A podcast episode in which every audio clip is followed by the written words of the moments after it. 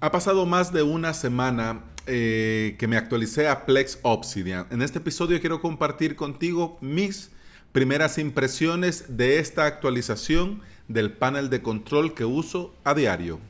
Te saluda Alex Ábalos y te doy la bienvenida a Implementador WordPress, el podcast en el que aprendemos a crear y administrar nuestros sitios web.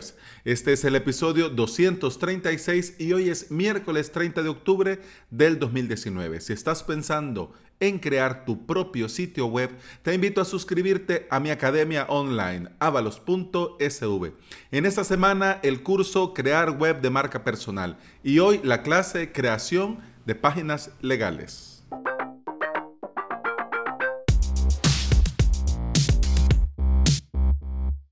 No cabe duda que Ples Obsidian ha sido un cambio a mejor. Yo en honor a la verdad no tengo muchas quejas.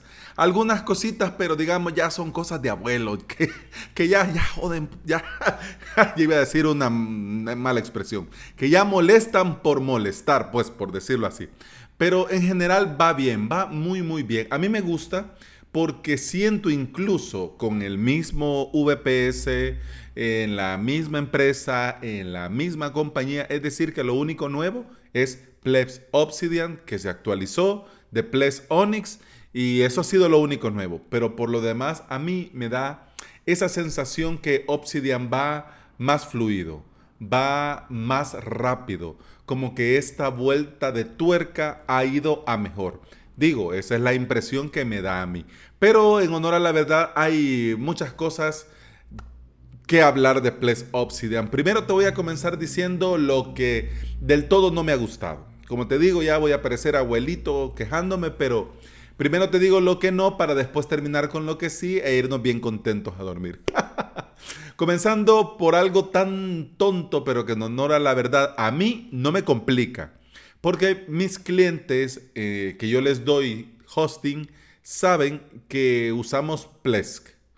Pues para los más interesados en esto, pues, eh, y, dónde está eh, el servidor? Pues el servidor lo tenemos con OVH, un VPS con OVH y el data center está en Canadá y usamos el panel de control Ples Onyx. En esa época, ahora Ples Obsidian. Eso lo saben los clientes y se les dice sin ningún problema, en caso que lo pregunten. Pero algunos clientes que no, la honor la verdad no les interesa, ni les va ni les viene.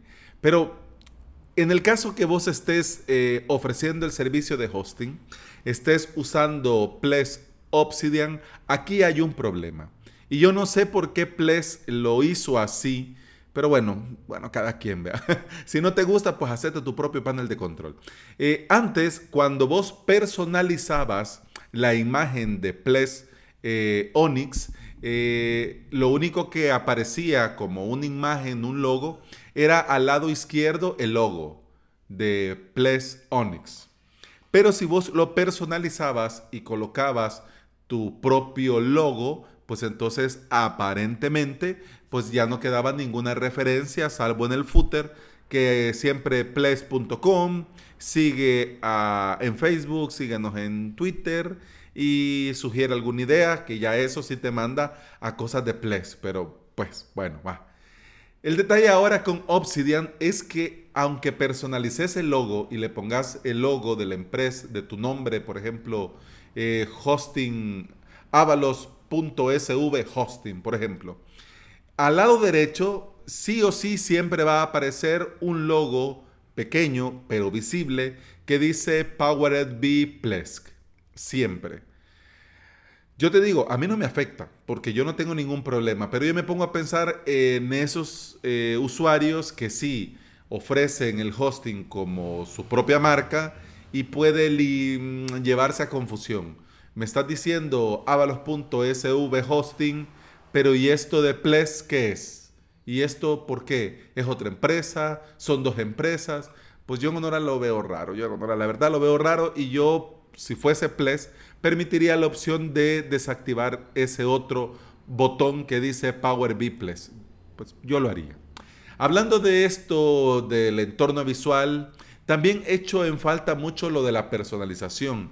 Ahora con Obsidian tenés eh, dos skin o combinaciones de colores. Y sí, solo dos. dos. Nada más que dos. Podés eh, esta combinación de colores estilo Obsidian o estilo Onyx.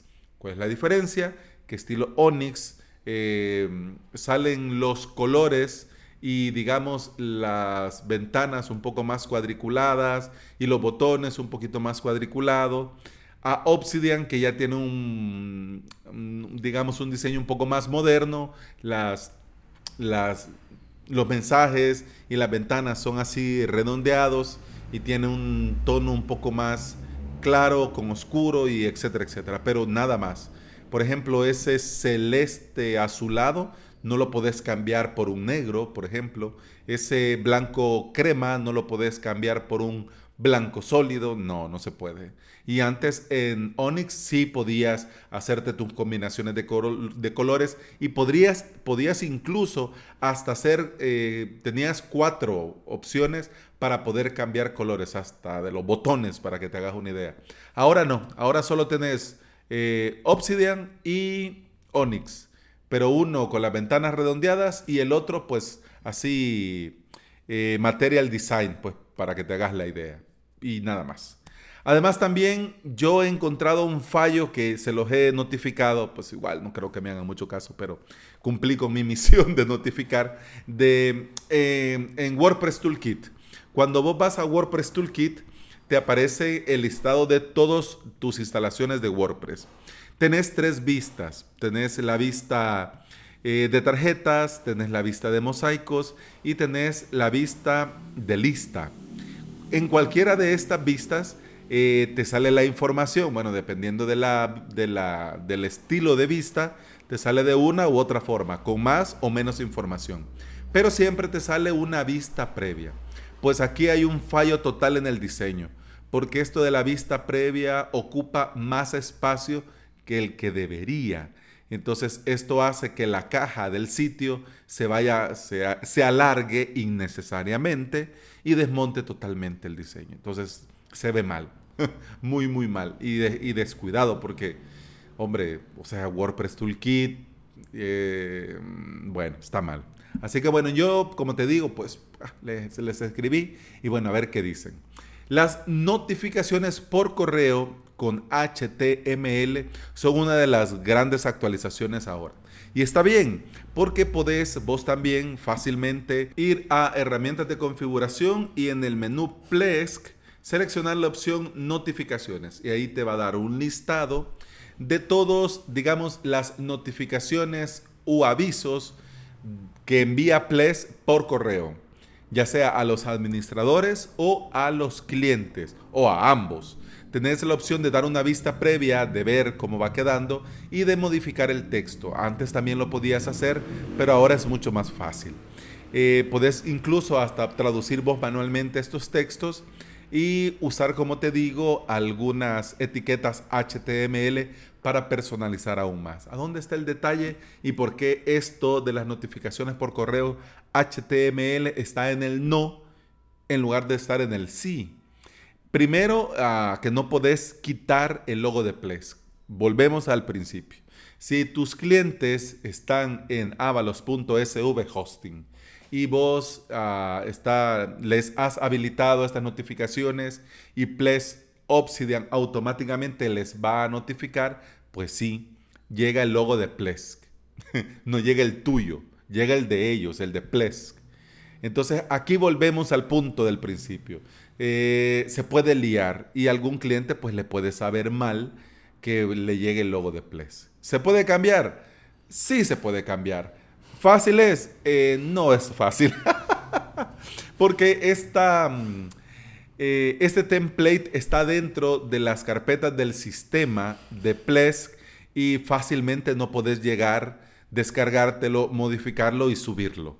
Entonces, ¿se puede? Sí, pero no es fácil. Entonces, mm, vendes esto de las notificaciones por correo HTML como una gran novedad y no le pones una forma fácil de poder configurarlo visualmente, porque el texto sí lo puedes modificar, pero el logo de Plesk no lo puedes modificar. Y además, eso se me había olvidado, también abajo en estas notificaciones y avisos por correo electrónico, abajo llevan los, los enlaces a las redes sociales de Plesk. Hombre, Plesk. En serio. O sea, te estoy pagando la licencia y todavía estás metiendo tu publicidad ahí. Hombre, yo creo que lo correcto hubiese sido o no poner los enlaces a sus redes sociales porque decime que tiene que, o sea, no tiene, es un sinsentido total. Le llega a mi cliente que me está, yo le estoy dando el servicio de hosting y le llega un correo que le envío como empresa que yo le estoy dando el servicio de hosting y le llega el logo de Plesk. Y además le va a llegar unos enlaces a redes sociales que no son mis redes sociales, sino que son las de Plesk. Hombre, como que no. Pero como te digo, esto se puede modificar. Pero tenés que ir vos manualmente a las carpetas del sistema, eh, USR barra local barra PSA barra admin barra config barra email ah, guion, bajo notification guion bajo template punto html. O sea, ay, que Dios nos agarre confesados por Dios bendito. Entonces tenés que modificarla eh, y copiarla a admin barra config barra y ahí ponerla. Entonces ahí sí ya le quitas esos logos y vos si quieres le pones tus propios enlaces a tus redes. Pero hombre, es un aviso, es una notificación, no vas a estar liando a la gente con, cosas a las redes sociales. Pero bueno, cada quien. Bueno, vamos. Eh, lo que sí, me ha encantado mucho eh, esto en las suscripciones y en cada dominio que las opciones ahora con esto de los certificados SSL barra TLC, ahora las opciones son más claras y están más a la mano. Y eso me encanta, porque antes tenías que escarbar un poco, ir un poquito más allá. Ahora cuando estás, eh, le estás viendo tu suscripción, te aparece toda la información, pues eh, tu WordPress, iniciar sesión, bla, bla lo del SEO Toolkit si lo tenés activado. Y luego aparecen todas las opciones, acceso al hosting web, eh, configuración de PHP, ta, ta, ta, ta, ta. Y en la parte de certificados SSL, TLC, te aparece así abajo en un anaranjadito, eh, que no estorba, pero es visible, el estado y si hay algún aviso. En este caso, por ejemplo, estoy viendo un dominio que no, no tengo el webmail activado, por eso no activé el certificado SSL para ese webmail, porque no voy a usar webmail. Entonces me, ahí me dice, hey, aquí no está activado.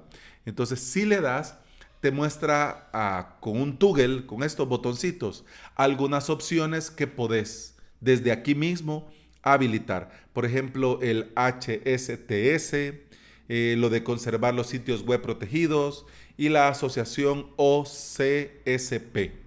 Esto va a depender de cada sitio y de cada necesidad, porque por ejemplo si habilitas esto de conservar los sitios web siempre protegidos, es decir, cuando estás usando estos certificados autofirmados o que vos has eh, contratado eh, en una empresa y es un certificado, digamos, premium, no es un lesson script, entonces cuando estos eh, caducan, cuando caducan y si no estás listo a renovar y no estás listo a cambiarlo, pues el sitio se quedaba sin certificado y ahí venían los problemas. En este caso, por ejemplo, con este Toggle lo habilitas y ahí ah, le estás diciendo a Plesk y a, este, mm, a la extensión de Let's Encrypt que cuando el certificado caduque, en lugar de dejarlo eh, sin protección SSL y sin un certificado eh, instalado y habilitado, que le instale y habilite un certificado gratuito Let's Encrypt mientras vos manualmente colocas un nuevo certificado. Entonces, esto está genial. Y ahora te queda aquí a la mano. Lo tenés eh, a una vista de así en un par de clics, ya lo tenés. Además, también tenés arriba eh, información sobre el nombre del certificado, la fecha, hasta cuándo tiene validez y la dirección de correo con el que instalaste eh, dicho certificado. Te estoy hablando de un Let's Encrypt. Si es un Let's Encrypt es como que, pero si es uno que estás pagando y no es tan económico, pues te interesa tener esta información, ya por el no vaya a ser. Una cosa que me encantó, que además de todo esto tenés aquí un botón que dice ejecutar prueba SSL Labs. Esto es nuevo, esto no lo tenía antes y es una web que se llama Quali SSL Labs que te hace un análisis de seguridad de tu SSL. Entonces comienza a hacer un montón de comprobaciones y luego te da eh, una clasificación. Yo eh, hice pruebas y con los certificados Let's Encrypt tengo una certificación A. Entonces, bueno, podría tener un A plus, A más, pero bueno, eh, por lo menos no es B, así que en A estoy bien. Y ahí te sale un montón de información muy interesante. Les voy a dejar este enlace de SSS, SSL Labs, tantas S y Ls, para que puedan revisar también sus dominios eh, y su hosting para verificar que todo esté bien. ¿Ok? Eh, ¿Qué más? Bueno, yo creo que la joya de la corona es el Advanced Monitoring. ya me pasé del tiempo, así que voy a ser un poco más breve de lo normal. voy a hacer el esfuerzo. aquí te muestra ya sea, eh, digamos, el monitoreo de los servicios, del disco, de la memoria, del CPU y de la red. Antes lo hacía, pero eran unos gráficos tirando a feos y pues no muy exactos. Entonces habían picos, por ejemplo, en el que vos estabas haciendo alguna prueba o algo y tardaba un poco en mostrar información. Y, e igual, cuando a una web, por ejemplo, le estaba dando o le, estaban entrando muchas visitas, tardaba en notificarte. Entonces, bueno, ahora esto pues va más rápido. El tiempo de respuesta puede ser incluso hasta de 5 segundos para que te muestre el monitoreo y pues lo tenés todo más a mano y está muy muy bien. Yo he estado viendo incluso con el uso de red y de CPU y vamos a ver, quiero ver CPU, ¿a dónde es que lo vi? Ah, uso de memoria, espérame. Eh, estaba viendo, ah, el uso de memoria de Ples, pero eso está en servicios. Y estaba viendo que, que gasta muy, muy poco. Yo tenía idea que consumía más, pero no. Obviamente consume más memoria MySQL y vamos a ver, Apache obviamente consume más. Pero Plex, para que te hagas una idea, en mi Plex Obsidian consume, ya te digo, 10, eh, 10, como promedio entre 10 y 12 megas. Y bueno, el, dentro de los servicios eh, te, sale un desplegable. En este desplegable tenés algunas opciones para, por ejemplo, exportar la información o compartirlo. Y eso es, muy interesante porque podés compartirlo eh, en un enlace por ejemplo, y hasta podés seleccionar el, cómo lo querés, el, el theme, si lo querés dark, light, y te da un enlace, o también podés eh, que te cree un iframe para poderlo compartir, o hacer un snapshot y este compartirlo. Eso está genial, pues si necesitas darle información a, tu, a tus clientes o vos necesitas tenerlo a mano para cualquier referencia en otro sitio. Eso está muy, muy bien. Así que buenísimo Advanced Monitoring. Y lo último que te voy a decir, porque ya me pasé demasiado del tiempo, es, son las notificaciones. Eh, están muy bien. Ahora le podés dar clic y desde ahí mismo, desde el panel que se abre de izquierda a derecha, ver la información sobre la notificación. Por ejemplo, cuando hay una actualización, le das ahí y ahí te dice cuál, qué ha sido lo que se ha actualizado. Por ejemplo, con esto del firewall, le puedes dar clic y, y ver qué fue lo que se actualizó y ahí si es una advertencia o si solo es un aviso. Y también si es una notificación de actualización, te dice eh, que, por ejemplo, si se actualizó, se me acaba de actualizar al 18020, pues también ahí te dice pues que aquí está. Eh, tiene diferentes colores dependiendo de lo que es. Por ejemplo, si es eh, una advertencia de seguridad, es de color naranja. Y si es un aviso normal, es de color negro. Así tenés eh, como más facilidad para distinguir una cosa de la otra. Así que en general, pues Plex Obsidian está muy bien. Hay algunos detalles que ya te digo, pero bueno, eso depende de cada caso y de cada usuario y por lo menos a mí eso me deja así como, mm, bien, pero yo no tengo lío, espero que vos tampoco.